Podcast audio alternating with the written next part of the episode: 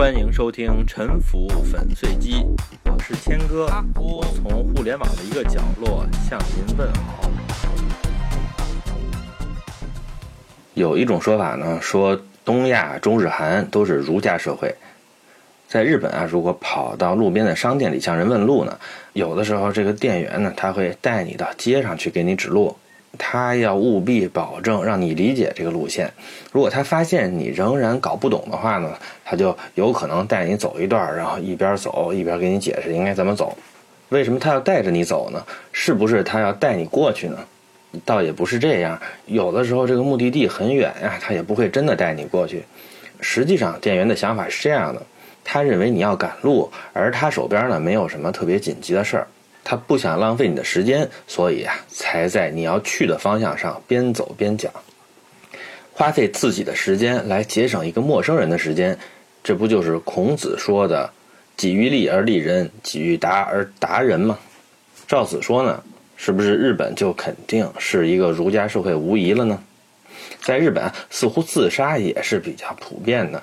我们我们听说过的，比如说有学术作家被发现教授自杀的，有破产无法还债资本家自杀的，作家自杀的就更多了，什么夏目漱石啊、三岛由纪夫啊等等。好像如果荣誉受到了损失或者理想破灭呢，就开始考虑去死了。这种想法呢，不管大家怎么看呢，在我看来是有点不可思议的。但是如果看过一些先秦的故事呢，我们对自杀呢也不是特别的陌生。有一个二桃杀三士的故事，说的是齐国有三位大将，他们三个人呢有一天呀，被领导赏赐了两颗桃子。领导说：“你们三个当中啊，哪两位的功劳大，就可以把这个桃子拿走。”然后这就有两位大将啊，自称自己的功劳大，拿了桃子。这时候呢，第三个站出来了。说呢，你们的功劳比我差远了，如此这般这般，为什么？前面那两个听了之后呢，就感觉非常的羞愧，拔剑自杀。第三个将军呢，因为害了两个人自杀呢，也一起自杀了。在我们听起来，那个时候的人好像特别在乎荣誉，而且呢，特别不怕死。孔子也说过啊，无求生以害人，有杀身以成仁嘛。在日本的江户时代，有。诸侯大名大概两百六十家，但是呢，我们基本上没听说过那个时候的诸侯被人指为残暴无德，或者被民间定义为无道昏君的。诸侯和武士之间呢，有时候有很深的感情，这个可以参考忠臣藏的故事。有一位年轻的诸侯叫做前野长举，他在将军大人的府里执勤的时候，受到一个幕府的老干部吉良义央的侮辱。前野呀，一气之下就拔刀砍伤了吉良。根据当时的规矩，在将军大人的府里面拔刀动武是死罪，于是啊，他就被判了自尽。年轻人呢，一时激愤犯下死罪，这个倒不是特别出奇。出奇的是，他死之后啊，他的家臣团几十个人就要为他报仇。到老干部吉良家里啊，杀光了吉良和他的全家几十口啊。最后啊，这些犯了罪的前野的家臣们呢，没有等官府来缉拿，就集体自杀了。一场口角冲突啊，最后的结果是两家贵族的灭亡。这是真人真事儿，听起来呢有一点恐怖，但是呢却被作为佳话来流传。似乎啊，如果上级侮辱下级，不公正的对待下级呢，下级造反有理。这个故事的核心意思啊，一是要警示大家不要互相侮辱，要尊重别人的尊严；二是呢，在赞颂前野家的君臣忠义。诸侯和家臣的关系就好像亲人爱人一样，也不知道是因为这个诸侯对大家特别好，还是怎么的。在江户时代的日本，上级和下级似乎不是老板和员工的关系，更不是刀俎和鱼肉的关系，似乎呢，很像孔子主张的。所谓父子亲、君臣义、夫妇别、长幼序、朋友信的关系，类似的复仇故事呢，在中国也有。《史记》里面啊，《宋微子世家》里面讲春秋时代宋国大将南宫长万曾经在战场上被俘虏，后来呢被放归国。他和国君的关系呢本来不错，但是这次发生了些局域。国君宋闵公呢用当俘虏的事儿对南宫进行了侮辱啊。南宫在一怒之下杀死了闵公，逃亡国外。在先秦呢，这种因为荣誉而引起的流血事件特别多，因为一些局域而杀伤自己君主的也是屡见不鲜啊。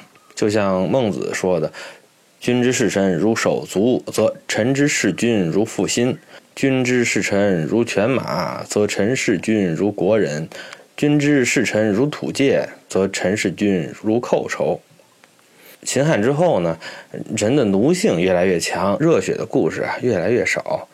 明朝的东林党的朝官呢，据说是非常有文人气节的，喜欢劝谏皇帝。皇帝听了生气了呢，就。扒下他们的裤子，往屁股上打板子。官员呢也不以为侮辱呢，反而是以此为荣。经过了周秦之变呢，我们几乎无法发现这前后的两个时代的人啊，带有什么相似的文化气质。对日本人呢，大家有一个普遍的印象是啊，他们很讲礼貌。我几年以前去过广岛的原子弹爆炸地点的平和纪念公园旁边的一个餐厅，吃这个广岛煎饼。也不是什么高档的东西啊，这个服务生呢是一个气质和装扮都很西化、英文特别流利的一个小姑娘。她当时听我们点菜呢，为了能让我啊不用仰着脖子跟他说话呢，就扑通一下的跪到我们面前了。如果是在榻榻米上，大家都跪着也就罢了，但是这个餐厅呢铺的是砖底面，大家都坐椅子，这样呢，这个服务生一跪呢。就流露出一种非常大的文化反差，让我觉得呢，一方面呢，他其实啊足够西化，他肯定不会认为自己是比客人低一等的；另外一方面呢，他对这种传统的所谓的贵式服务是存在一种有理解的认同，他认为这个贵是平等的，是为了服务好客人，贵的有理。不但店家对客人讲礼貌，客人在店中呼叫服务点菜之类，也不会大吼一声“服务员”，而是会举手说“打扰一下”。吃完饭的时候呢，经常呢还会表示好吃。这似乎呢是孔子说的礼。对具有理性的所谓君子呢，是对一种符合理性的行为模式的主动选择。对于不具有理性的他所谓的小人呢？是一种洗脑和不自觉的行为规范。除了在喝多的时候，日本人在公共场所说话也都是轻声细气。在新干线或者是电车之类的公共交通工具上，他们是不接手机的。如果非接不可呢，也会跑到车厢结合部的前厅去接。我在飞机上呢，也没见过日本人会把手臂放到两人之间的扶手上，他们一般都会缩起双臂。避免碰到邻座的客人，这是不是就是所谓的“己所不欲，勿施于人”呢？我说了半天，是不是想证明日本是儒家社会呢？中国的史书《三国志·魏书·东夷传》里面有一段两千多字的关于当时，也就是东汉末年的日本的记载：“不盗窃，少争讼，其犯法轻者没其妻子，重者灭其门户，及宗族尊卑。”备有差序，足相臣服。下户与大人相逢道路，逡巡入草，传词说事，或蹲或跪，两手据地，为之恭敬。对应声曰意，比如然诺。这个描写呢，给我们很强的穿越之感。不但说的话肯定的回答说是义，和今天呢并无差别。社会治安很好，丢了东西啊，十有八九可以捡回来。在现在的日本公司里呢，称呼干部都呼其职务，比如什么社长、会长、常务、专务、部长、次长等等吧。职工们的身份概念非常强烈，上级和下级之间等级分明。您看，在唐代之前几百年，当时中日交往才刚刚起步的时候呢，日本人呢还没有开始引进大陆的语言、书籍和制度，更别说儒家思想了。但是呢，那个时候。到日本的这些个别的汉朝人就发现日本人特别喜欢跪，而且连这扑通一跪的样子都让人觉得似曾相识。社会的等级身份非常清楚，百姓前手与贵人相遇呢，要让开道路，跑到路边的草地里面和上户对答说话，要蹲跪。这种礼貌给当时去的汉朝人啊留下了深刻的印象。可见，即便在汉朝。民间的礼貌也没有这么发达，所以说日本人在礼仪上做的特别到位，甚至有点过火的这种情况呢，它是一个特别顽固的传统，确实也不好说一定是从咱们中国学过去的。我也没有唐代的中国人之间有这种特别繁荣的礼节的印象，相反呢，倒是会让人想起先秦儒家崇拜礼节的一些传统。日本风俗带有的这种类似儒家的风格，究竟是从大陆进口的，还是它本土发展出来的一种恰好与儒家有相似之处的礼仪传统呢？这就是一个很大的问题了。其实呢，中国社会本身究竟是不是儒家社会，或者问秦汉以来的中国社会是不是主要是儒家社会呢？这些本身都是很大的问题。当年郭沫若批评秦始皇。毛泽东听说了呢，就给他写了一首诗表示不满。他说：“劝君少骂秦始皇，坟坑事件要商量。祖龙魂死秦犹在，孔学名高实必康。百代都行秦政治，等等吧。”他看的还是比较清楚的。日本呢，在相当于中国隋唐的时候。从中国进口了一系列的东西，包括文字、服装等等吧。在政治管理方面呢，进口的是律令制，中央八省百官，所有的老百姓都直接服从于皇帝，不再拥有不屈私民。这就是一种中央集权的国家机器的建立。所有的土地都收归国有，老百姓领取国家的土地，种地交税，服徭役。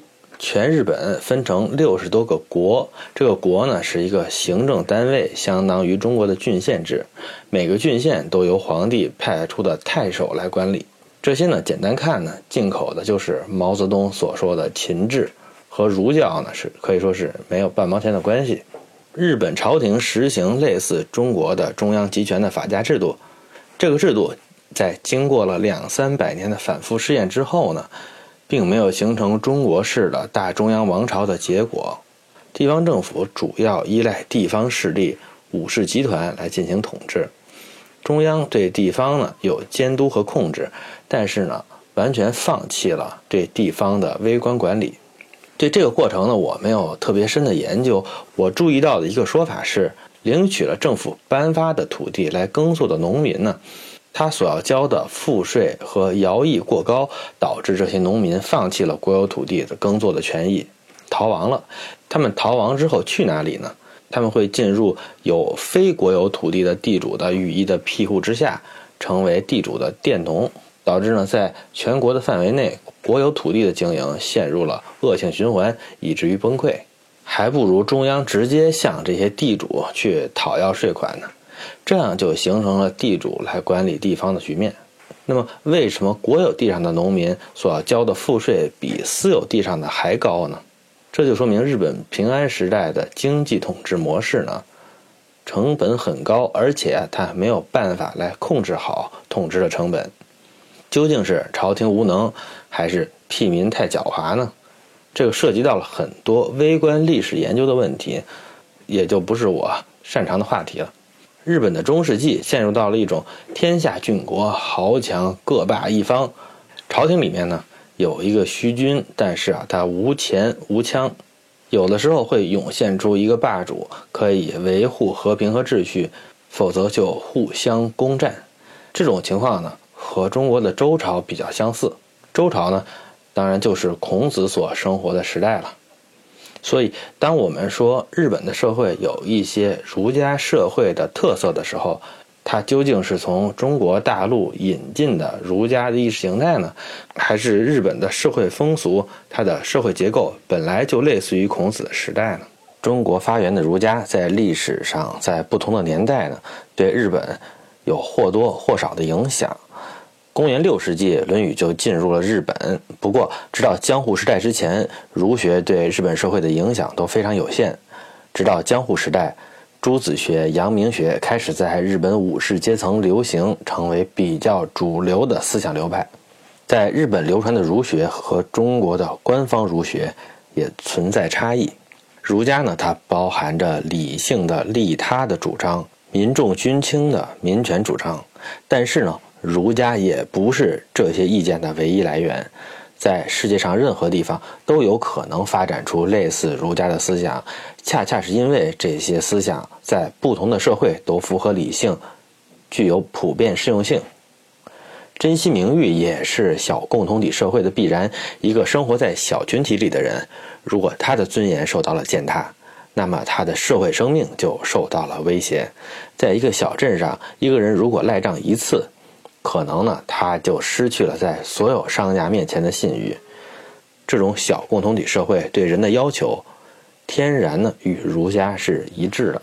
这期呢我说的有点乱，最后我把观点再整理一下。在当代，我们发现，不光日本，世界上很多治理发达的国家，表现出一些儒家的君子国的气息。但是，这些与其说是儒家的理想，倒不如说是各国人民共同的理想。我们的传统价值中，很多与现代社会的公共生活准则是相通的。但是，我们不能简单的说传统价值是好还是不好。在今天。